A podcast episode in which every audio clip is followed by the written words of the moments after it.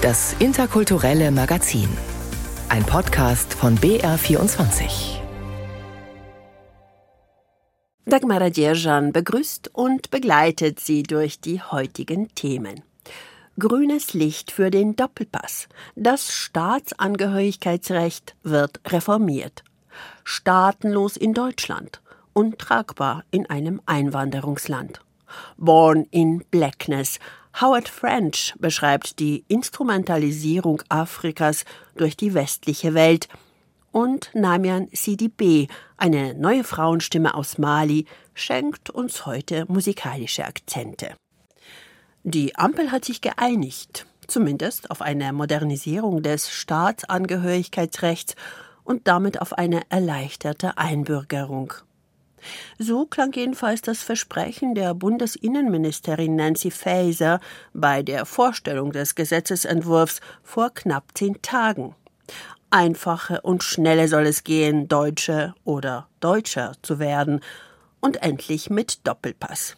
Ein starkes Argument, vor allem für Millionen Türkeistämmige, die sich bisher zwischen Wahlheimat und Herkunftsland entscheiden müssen.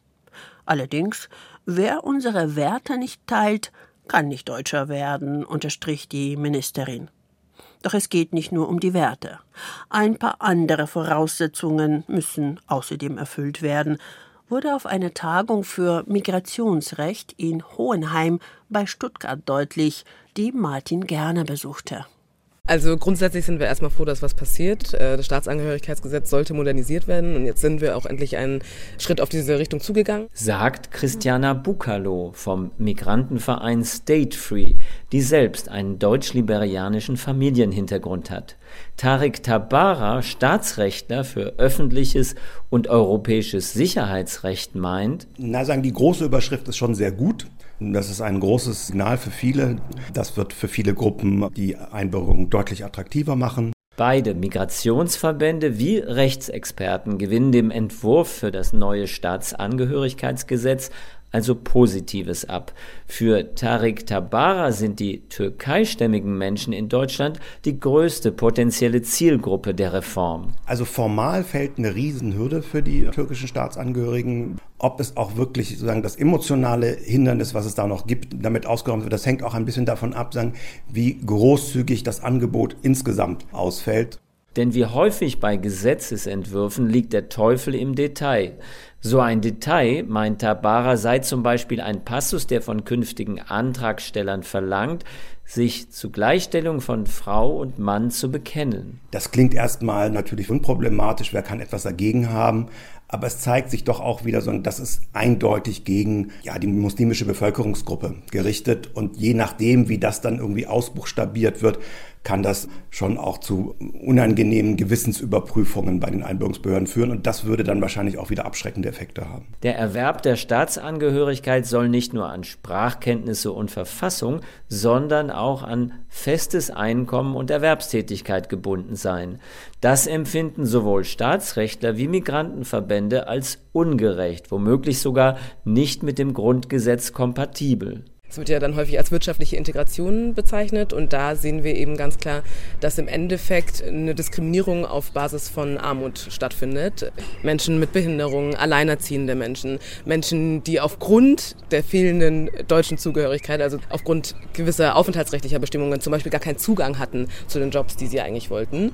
Und diese Punkte sind eben dann nicht beachtet und führen dann letztendlich dazu, dass man weniger Zugang dazu hat, wirklich Teil Deutschlands zu sein im Sinne von deutscher Staatsbürger oder Staatsbürger. Staatsbürgerin? Das Gesetzesvorhaben grenzt hier unzulässig Teile der Gesellschaft aus, so auch die Kritik von Staats- und Verwaltungsrechtlern.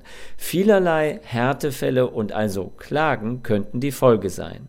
Christiana Bukalo und ihr Verein haben zudem eine Gruppe im Blick, die bislang völlig außen vor bleibe, die Staatenlosen. Sie selbst gehört dazu. Wir haben gerade eine Situation, in der wir über 126.000 Personen in Deutschland haben, die staatenlos sind. Das heißt, die haben keine andere Nationalität. Ganz häufig, wenn wir über Einbürgerung reden, dann reden wir über Personen, die eine andere Nationalität haben. Wir vergessen aber total, dass es welche gibt, die keinen Bezug zu einem anderen Land haben und trotzdem extrem schweren Zugang zur deutschen Staatsangehörigkeit haben. Es gibt jetzt immer noch über 65-Jährige, die in Deutschland geboren wurden und immer noch staatenlos sind und eingeschränkten Zugang zur Einbürgerung haben, weil es da einfach an gezielten Verfahren, gezielten Umgang mit dem Thema Staatenlosigkeit mangelt. Und das ist schade, weil wer ist deutsch, wenn es nicht diese Personen sind? Wie verhält sich außerdem der juristische Diskurs zur öffentlichen Debatte? Opposition und Populisten reden gerne von einem angeblichen Ausverkauf deutscher Werte in dem Bezug. Es ist schon auch erstmal ein Schlag in die Magengrube, muss man sagen. Dieses Narrativ von die deutsche Staatsangehörigkeit hat einen Wert, den man sich erstmal verdienen muss. Ich finde es jetzt schade, wenn wir eigentlich gerade in einer Zeit sind, in der wir sagen, wir haben eine Einbürgerungsquote von zwei Prozent, das muss sich ändern. Hier geht es darum, eine Lücke zu schließen, unser Demokratiedefizit zu schließen und zu sagen, alle Personen, die hier leben, die ihren Lebensmittelpunkt hier haben, sind auch Teil der deutschen Gesellschaft. Daher heißt es im Gesetzesentwurf, müsse das Staatsangehörigkeitsrecht modernisiert und an die Erfordernisse eines Einwanderungslandes angepasst werden. Auf dem Papier wendet sich der neue Entwurf also an mehrere Millionen Personen. Staatsrechtler Tabara dämpft aber die Erwartungen. Wir wissen auch, sagen Personen, die schon lange in Deutschland leben, schwerer sagen zur Einbürgerung zu motivieren sind. Also wenn die schon über zehn Jahre hier sind, die müssen sich schon in besonderem Maße willkommen dann fühlen. Bleibt die Frage, ob die Ämter auf eine mögliche Antragswelle vorbereitet sind.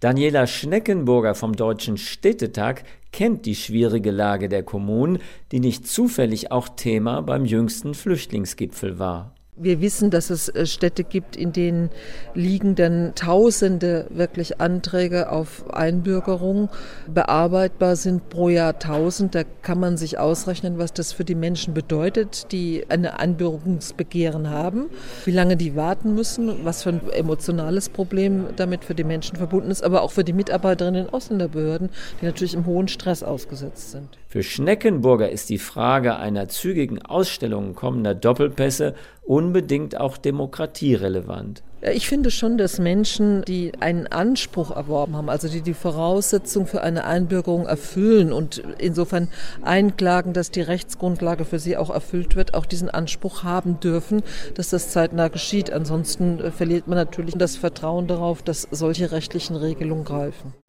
Auf der Tagung über Migrationsrecht in Hohenheim, von der Martin Gerne berichtete, äußerte sich auch Christiana Bukalo vom Migrantenverein State Free. In welchem Maße sie selbst als Staatenlose von einer Reform des Einbürgerungsrechts profitieren würde und vor allem in welch provisorischer und unzumutbarer Situation sie seit ihrer Geburt lebt, erzählt sie in der Podcast-Reihe Die Sache ist die, der BR Zündfunkredaktion, die Roswitha Buchner vorstellt.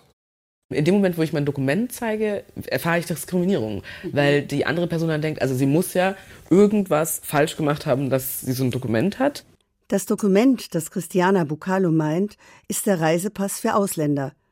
Um diesen Gegenstand geht es in der neuen Folge des Podcasts Die Sache ist die, der Zündfunkredaktion des Bayerischen Rundfunks.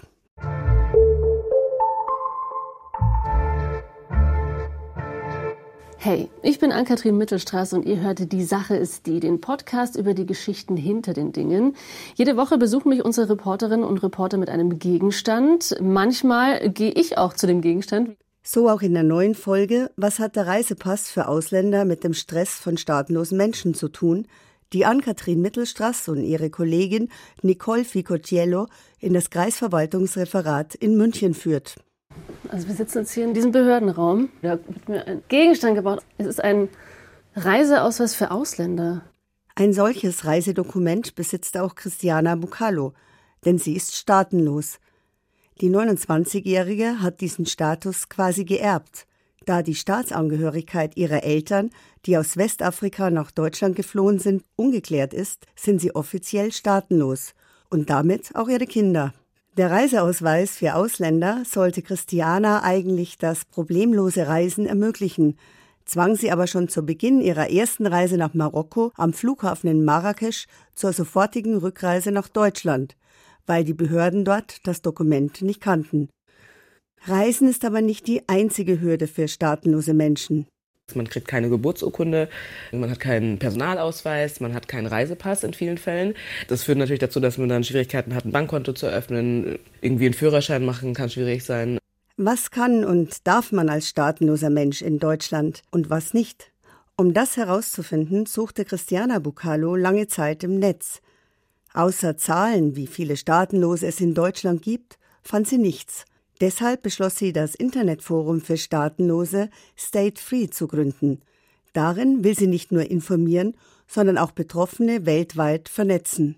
Also Staatenlosigkeit an sich ist wirklich wie ein Vollzeitjob. Also das ist wirklich extrem anstrengend. Obwohl das System einen staatenlos macht, muss ich vom System immer sagen, warum ich staatenlos bin. Die Podcast-Folge Was hat der Reisepass für Ausländer mit dem Stress von staatenlosen Menschen zu tun und alle anderen Folgen des Podcasts Die Sache ist die, kann man in der ARD Audiothek hören und überall, wo es Podcasts gibt.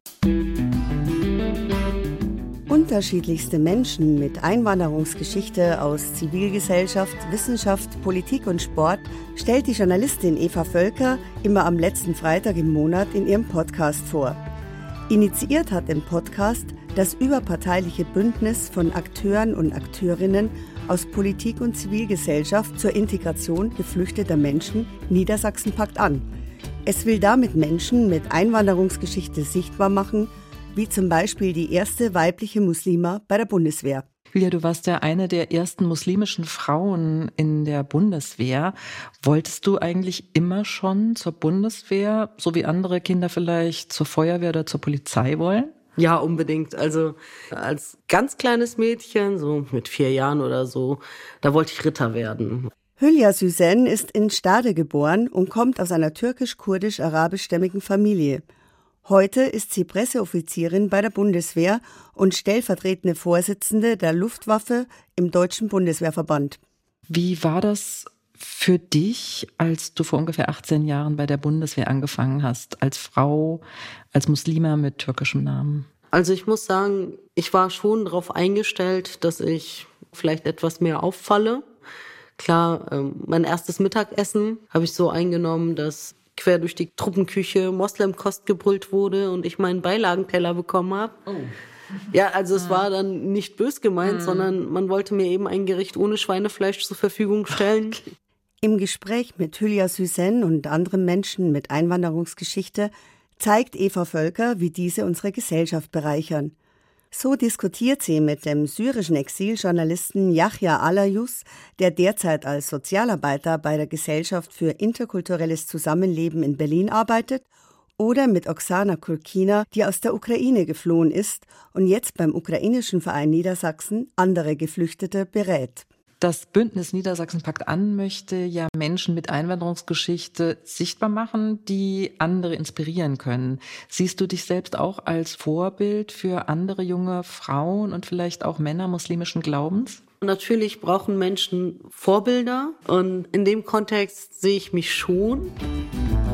Das ganze Gespräch mit der Presseoffizierin der Bundeswehr, Hülya Süsen, und die anderen Folgen des Podcasts Grünkohl mit Peter kann man überall dort hören, wo es Podcasts gibt. Das waren zwei Podcast-Empfehlungen von Roswitha Buchner. Nach dem interkulturellen Blick auf Deutschland wollen wir die Perspektive weiten mit Howard W. Frenchs Buch Afrika und die Entstehung der modernen Welt, eine Globalgeschichte. 1921 ist es im Originaltitel Born in Blackness erschienen der amerikanische Autor, Fotograf und Professor für Journalismus an der Columbia University beschreibt darin die herausragende Rolle Afrikas beim Entstehen der heutigen globalen Machtverhältnisse, die Vereinnahmung und Instrumentalisierung Afrikas durch den kapitalistischen Westen. Eine bittere und ebenso erhellende Lektüre, meint unsere Rezensentin Katrin Reikowski. Ohne Afrika und ohne Afrikaner wäre nichts, was wir in unserem Leben für selbstverständlich halten, jemals so zustande gekommen, wie es geschah. Es gäbe keinen Westen. Sagt Howard French. Sein Buch Afrika und die Entstehung der globalen Moderne erzählt die Weltgeschichte radikal neu. Es rückt ab vom Eurozentrismus und stellt stattdessen Afrika in den Vordergrund. Weder im Geschichtsunterricht noch in Filmen werde erzählt, welche Rolle Afrika hatte bei der Entstehung der Moderne als völlig neue Kultur. French sagt, nicht etwa die Reisen von Christopher Columbus am Ende des 15. Jahrhunderts und seine sogenannte Entdeckung Amerikas hätten den Grundstein für die Moderne gelegt. Dies tat eine andere Reise. Am 13. Juli 1324 war Kairo in Aufruhr.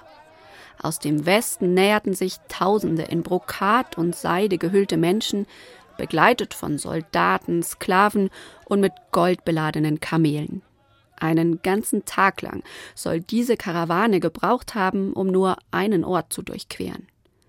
Und am Ende des prächtigen Zuges ein muslimischer Herrscher aus Mali, der bis heute reichste Mann aller Zeiten. Mansa Musa auf Pilgerfahrt nach Mekka.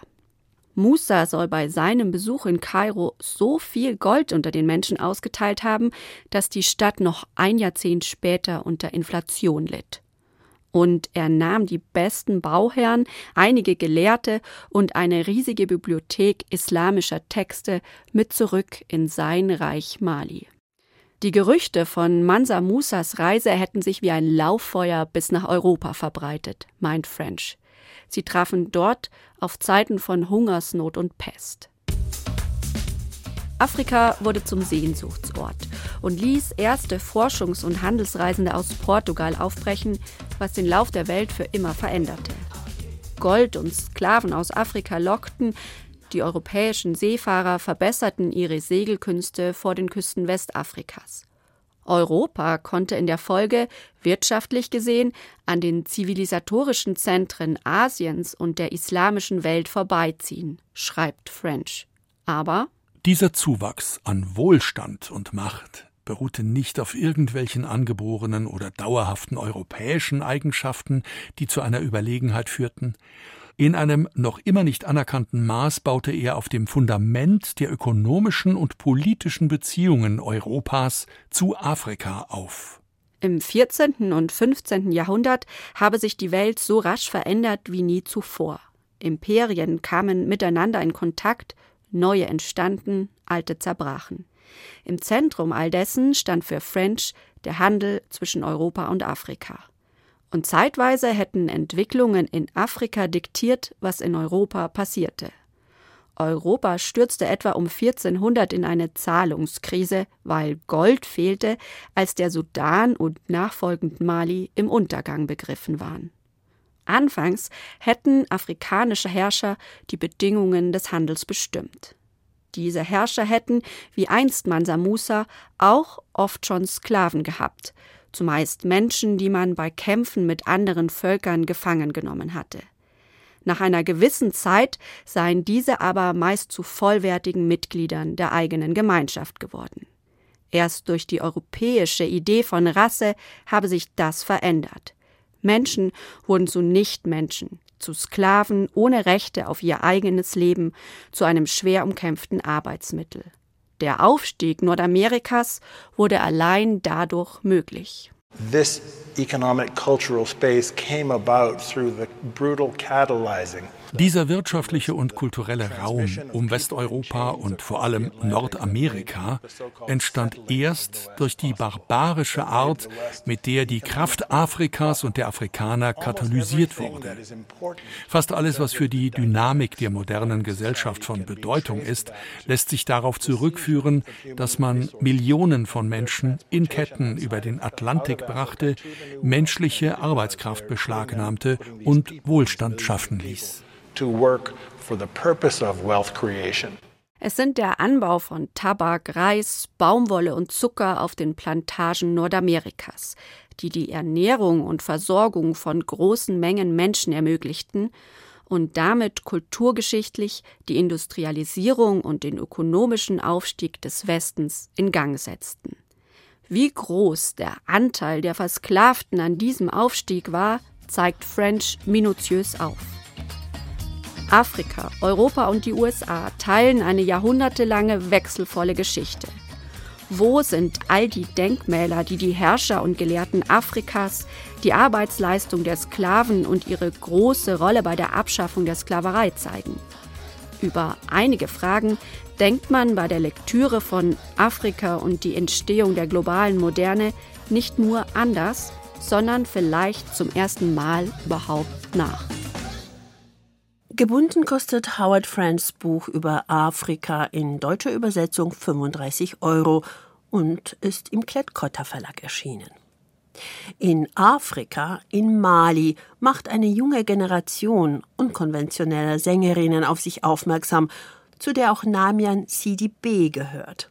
Vor allem über soziale Medien verbreiten sie ihre Songs, Namian CDB ist es allerdings gerade gelungen, ihr erstes Album zu veröffentlichen beim Label Sahel Sounds, das die Einkünfte zur Hälfte mit ihren Künstlern teilt.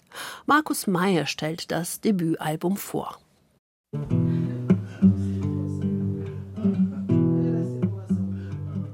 Ein einfacher Raum, darin ein paar Menschen, eine Akustikgitarre erklingt.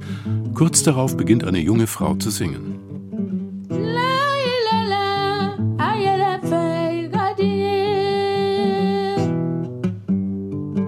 Mehr ist nicht zu hören auf dem Debütalbum der malischen Sängerin Namian Sidibé. Die junge Frau mit der wunderbar kräftigen, für unsere Ohren ungeschulten, unverbildeten Gesangsstimme lässt sich von ihrem Cousin begleiten. Tapfer zupft Jules Diabaté die sechs Seiten, was manchmal etwas hölzern klingt, aber es braucht einen konzentrierten Spieler wie ihn. Seine rhythmisch spannenden, teilweise sprudelnden Patterns bilden ein tonales Netz, über das sich CDBs Stimme leichtfüßig erhebt. Man muss dieser Sängerin einfach zuhören, ihr lauschen, sich verzaubern lassen von ihrem Gesang.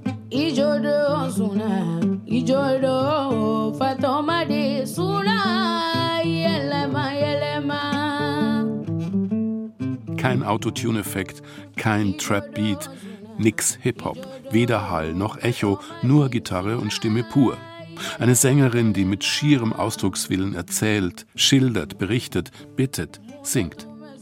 Klar ist das ein sprödes, altmodisches Konzept, für das sich die Macher dieses Debütalbums entschieden haben. Aber wer kann, der kann. Simple Folksongs hat die junge Sängerin im Team mit ihrem Cousin geschrieben, es sind Lieder über Geister aus alten Erzählungen, Geistwesen, die den einfachen Leuten, den Kunsthandwerkern und den Griots, den traditionellen Sängerinnen und Sängern, gewogen sind. Dabei ist Namian Sidibé keine Unbekannte in Bamako. Sie ist ein TikTok-Star aus Malis Hauptstadt, der Metropole an den Ufern des Nigers gelegen mit rund zweieinhalb Millionen Bewohnern.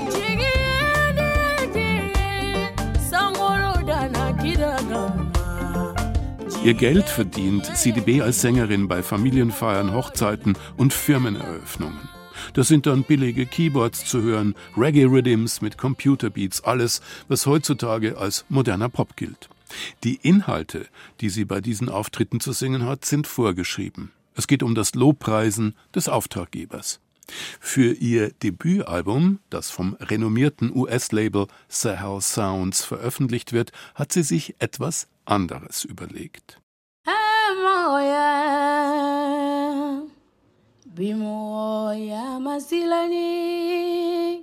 Es ist eine absolut zeitlose Produktion, für die sich diese außergewöhnlich talentierte Sängerin entschieden hat. Ohne Bling Bling, ohne Schnickschnack.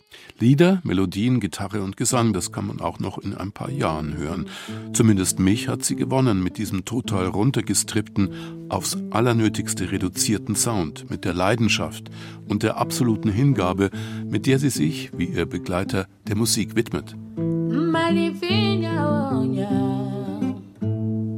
Man scheint sie förmlich zu spüren, Malis staubtrockene Hitze, das Flirren in der Luft mittags in den Straßen von Bamako, den schattigen, vielleicht nächtlichen Raum, in dem diese Songs vorgetragen werden.